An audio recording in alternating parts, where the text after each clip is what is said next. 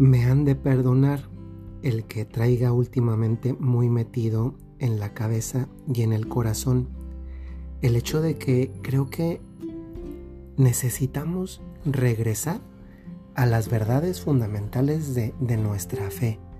Porque con el pasar del tiempo y con esta exposición a una cultura que, que ya no es cristiana, como que nos vamos haciendo al modo y a la mente de lo que esta corriente cultural nueva nos lleva hacia donde nos lleva. Y muchas veces eso hace que, que vayamos perdiendo o diluyendo algunas verdades fundamentales de la fe que después, con el paso del tiempo, lo único que producen es que la fe que recibimos como don pues se termina extinguiendo. No porque no sea verdadera, no porque no venga de Dios, sino porque nosotros la cultivamos. Yo en muchos episodios les he insistido en esos tres grandes regalos que recibimos el día de nuestro bautismo. Uno de ellos es la virtud teologal de la caridad, otro de ellos es la virtud teologal de la esperanza y otro de ellos, que sería el, el que viene a colación en este momento, el regalo de la virtud teologal de la fe. Y me gusta pensarlos como ese regalo que Dios nos da en el sentido de te da como una matita, imagínense una maceta, la maceta eres tú, y, ahí va una semillita en semillita el regalo de la fe, de la esperanza y de la caridad. Ahí está el regalo, que Dios lo ha hecho, que la maceta eres tú, que la tierra donde la planta es tu vida, eso es un hecho. Que después crezca o muera, pues no es problema de que Dios no, no te lo dio. Muchas veces es problema de que nosotros no la regamos con la parte que nos toca, porque hay una parte que Dios riega con su gracia, pero luego también nos toca regarla a nosotros. Imagínense que hubiera como dos riegos, ¿no? Uno en la mañana, que es el de Dios, y otro a lo largo del día, que es el de nosotros. O también luego no la cortamos, no la podamos, a veces Dios también lo hace, o lo quiere hacer y nos duele. Y otras ocasiones nos falta ponerle pues abono a la tierra, es decir, un plus, un, un extra. Es que este, estos temas de la naturaleza nos ayudan a entender bastante bien eh, cómo actúa Dios. Y planteo esto porque una verdad fundamental que a veces simplemente decimos sin tener conciencia profunda de, de lo que supone es que Dios existe y que este Dios que existe muchas veces ya no lo vemos como este Dios verdadero todopoderoso, sino que más bien se nos ha tergiversado un poco la imagen y lo vemos más como el, el amuleto, como el, como el genio de la lámpara al cual le puedo pedir deseos cuando lo ocupo y cuando no pues lo desecho y lo arrincono en un lugar y este no es Dios. Y saben, muchas veces incluso con esa imagen que nos hemos construido equivocada de Dios, aunque en el fondo sabemos que apunta algo más grande, nos enojamos. Esto antes de que vaya cualquier otra cosa, sinceramente te quiero hacer pensar, ¿tú de verdad crees en Dios? Y más aún, ¿tú le crees a Dios? Porque Él dijo una cosa. Bueno, dijo muchas, ¿verdad? Pero, pero la que yo quiero destacar en este podcast es esta de pedid y se os dará, tocad y se os abrirá, buscad y encontraréis. Oigan, esta es una verdad fundamental antes de todas tus necesidades. ¿Tú, le, ¿Tú crees que Dios existe? ¿Tú crees que este Dios, que es Jesucristo? Porque bueno, te quiero dar una noticia, aunque tú creas que no existe, Dios existe, porque Dios no depende de que tú lo pienses o lo creas o lo aceptes, existe, eso es.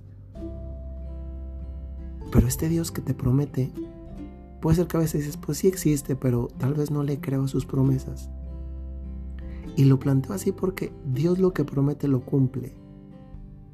Y él dijo, pedid y se os dará, tocad y se os abrirá, buscad y encontraréis. Y a veces nosotros somos buscadores. A veces somos los que tocamos en la puerta y a veces también somos los que pedimos. O hacemos las tres cosas al mismo tiempo. Pedimos, tocamos y buscamos. Así vamos por la vida. Y está bien porque, porque somos criaturas necesitadas de nuestro Creador.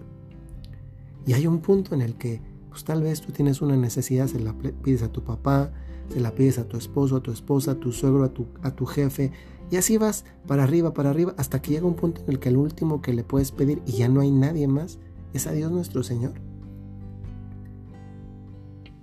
Pero muchas veces cuando le pedimos, falta más esta sinceridad en lo que, en lo que creemos cuando le pedimos. Ya no solo en que si le creo a Dios que me puede dar lo mejor. Porque una vez que yo le he pedido a Dios algo que es bueno, que me conviene, que lo necesito y que me puede dar, es que sería para quedarme con tranquilidad. Y sin embargo muchas veces no estamos así, porque le he pedido algo a Dios y sin embargo sigo como si Dios no me hubiera escuchado y eso es el problema, no es de Dios, el, el problema es, es mío. Tantas veces nos desesperamos. Cuánta paciencia nos falta cuando pedimos algo a Dios. Yo creo que el primer milagro que Dios debe darnos y por lo tanto el primero que le debemos de pedir antes de cualquier otra cosa es el milagro de la paciencia. Señor, te voy a pedir algo, ¿eh? Por favor, antes de que te plantee lo que te quiero pedir, dame algo que necesito más. Paciencia para saber esperar. Porque muchas veces cuando nosotros vamos a pedirle algo a Dios, esto nos pasa muy frecuentemente, ya vamos con la solución que nosotros creemos que es la que nos conviene. Y hoy es un buen día para que recuerdes esto. Imagínate que Dios te contesta hoy esto. Olvídate un poquito de que te está hablando el Padre Mujica. Un poquitito de fe extra. Piensa que esto te lo dice Dios. Tú sabrás a qué lo aplicas, pero ahí te va. Esto te lo dice Dios a ti. O te doy un milagro, o te doy la gracia para soportar, o la sabiduría para resolver, o la fuerza para confrontar, o la provisión para superar. Tengo muchas soluciones. Déjame escoger cuál es la mejor para ti en este momento de tu vida. Firma Dios. A veces cuando vamos a pedirle a Dios, ya vamos con la solución que nosotros queremos, sin saber si a futuro es la que más nos conviene. Dios, que es Dios, y que además de Dios con todo su poder, con todo su amor providente. Es padre y por tanto tiene el cariño más entrañable de alguien que efectivamente le quiere dar a su hijo, a su hija, lo que necesita. Nada más que a veces mi solución preconcebida no coincide con lo que Dios sabe que yo necesito. Porque Él me conoce mejor que yo a mí mismo. ¿Y cómo no me va a conocer si pasa todo el tiempo conmigo? ¿Cómo no me va a conocer si me crió? ¿Cómo no me va a conocer si conoce mi alma, mis pecados, mis limitaciones, mis dificultades, mi personalidad, mi carácter, mi temperamento, mis pensamientos, mis afectos? ¿Cómo no me va a conocer? ¿Cómo no va a saber lo que es mejor para mí? Es que el gran problema de cuando vamos a pedirle algo a Dios es que yo ya voy con lo que yo quiero que Él me dé. Cuando justamente esto que acabo de decirte de parte de Dios implica una docilidad a recibir no lo que yo quiero, sino lo que me conviene, lo cual a veces puede coincidir, pero también en otras ocasiones no con lo que yo pido, con lo que yo quiero. Posiblemente esta es un parteaguas en lo que es tu relación con Dios y especialmente esta relación de petición de cosas. Dios no es el genio de la lámpara al cual le pido cositas. Dios es mi Padre que me conoce y que me ama. Le interesa mi felicidad. Y puede ser que yo en este momento lo que le pido no me conviene, no me ayuda, no Y que lo que en este momento no, tal vez en otro momento la vida sí.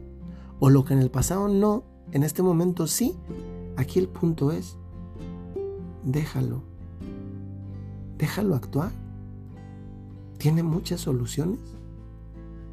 Déjalo que escoja lo que es lo mejor para ti. Al contrario, dile, Señor, elige por mí, porque yo a veces no te sé pedir. Ojalá que esto nos ayude a confiar más, a creerle más a Dios, a dejarlo actuar y también a tener una relación más paciente y al mismo tiempo más íntima. Soy el padre Jorge Enrique Mújica y les recuerdo, si tienen un talento, si tienen una cualidad, tienen una misión. Que el Señor les bendiga.